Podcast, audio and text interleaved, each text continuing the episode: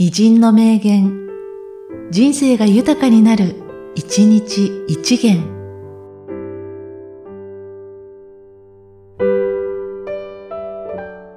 8月16日、菅原文太。人間、急いでおったらあんまりいいことない。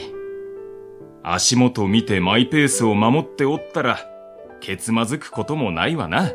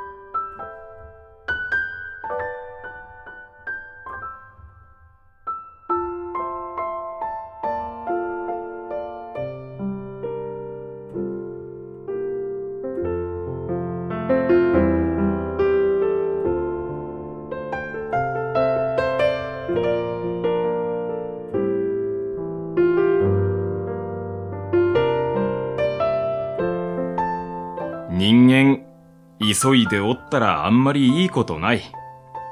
足元見てマイペースを守っておったら、けつまずくこともないわな。